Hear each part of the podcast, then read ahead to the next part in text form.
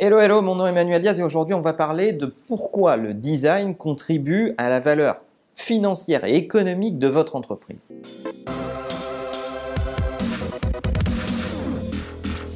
On voit des tonnes de gens parler de retour sur investissement, obsédés par le ROI de tout ce qu'ils font, mais vous êtes-vous déjà posé la question du Return on Design, le ROD, dont on parle assez peu?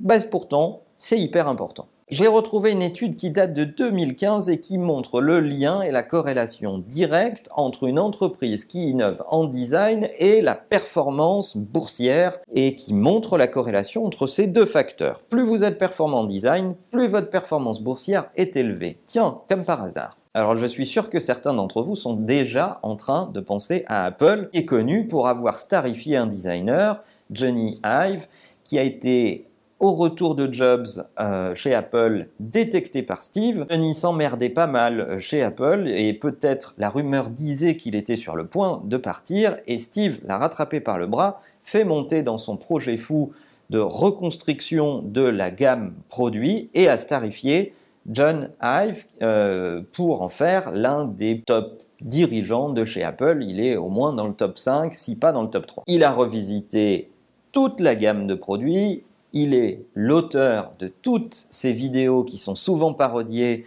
pour parler du design des produits. Et finalement, si mettre la culture du design était au cœur de la performance des entreprises, si ça marche pour Apple, pourquoi ça ne marcherait pas pour vous? Alors je voudrais déjà tuer une idée reçue, une idée reçue qui pense que le design c'est de faire du joli. Oui, le design c'est de faire du joli, mais pas seulement. Le design c'est prendre l'intégralité des contraintes et euh, au, sens premier, désigner le chemin qu'il va falloir parcourir pour fabriquer quelque chose dont on va pouvoir s'approprier les fonctionnalités et dont on va aimer s'emparer, fabriquer une forme de préférence parce qu'on a euh, designer un processus plus intelligent que la moyenne. Alors on parle beaucoup d'Apple et de design, mais j'aimerais remonter à une très vieille citation qui date des années 50, qui a été donnée par Watson, le PDG d'IBM de l'époque, oui, avant d'être un moteur d'intelligence artificielle, ça a été un être humain, et Watson disait Good design is good business. Et quand on y réfléchit, c'est pas si compliqué. Si on prend toutes les contraintes liées à un parcours utilisateur, par exemple, qu'on les compile pour designer un parcours utilisateur efficace, comme Apple a su le faire, Airbnb, Tesla et d'autres. Eh bien, le design mène à l'expérience. Vous avez une expérience unique avec ce produit, vous avez envie d'en parler, vous avez envie de le prescrire, donc cette expérience mène au business et le business mène à la valeur. C'est tout simple. Design, expérience, business, valeur tout est lié. Mais si le design permet de mieux concevoir, il ne se limite pas au produit. Oui, le design permet de concevoir également des organisations et des process.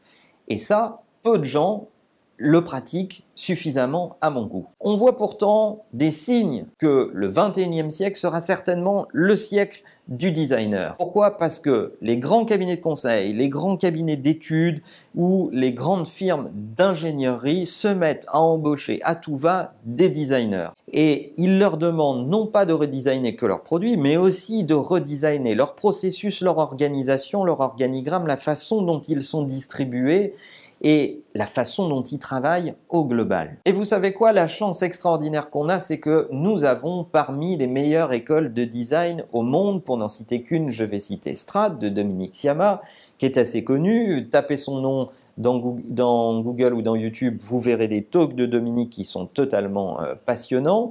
Et nous fabriquons des designers exceptionnels pour repenser nos organisations, nos processus, mais aussi les produits, mais aussi les services.